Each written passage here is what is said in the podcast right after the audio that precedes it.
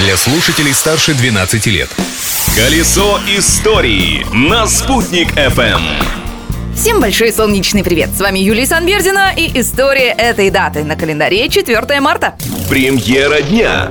Главное культурное событие этой даты произошло в 1877 году. В этот день в Большом театре состоялась премьера балета Петра Ильича Чайковского «Лебединое озеро».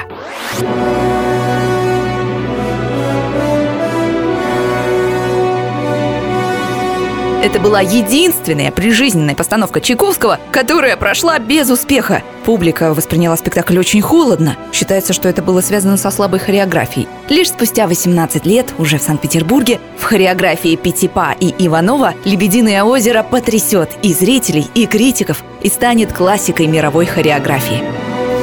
Открытие дня.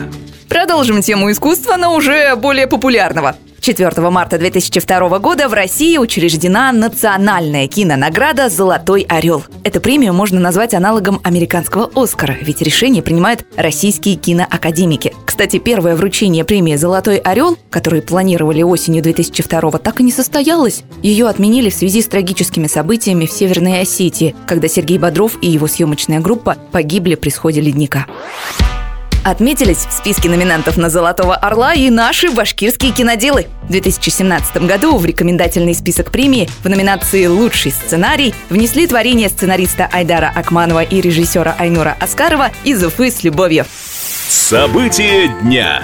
И еще один факт из истории нашей республики, который зафиксирован в этот день. 4 марта 1922 года был издан указ о запрещении самовольных переселений. Сделано это было для того, чтобы остановить неорганизованное переселение людей на территорию нашего края и оградить коренное башкирское население от обезземеливания. В те времена это было настоящей проблемой. Советская аграрная политика на основе закона о социализации земли позволяла практически безнаказанно занимать вотчинные земли башкир. И только ряд подобных законодательных мер позволил сохранить национальные земли. Какие тайны хранит история этой даты, мы, кажется, разобрались. Но завтра продолжим наше изыскание. Ведь в прошлом нельзя жить, но помнить его необходимо. Колесо истории на «Спутник FM.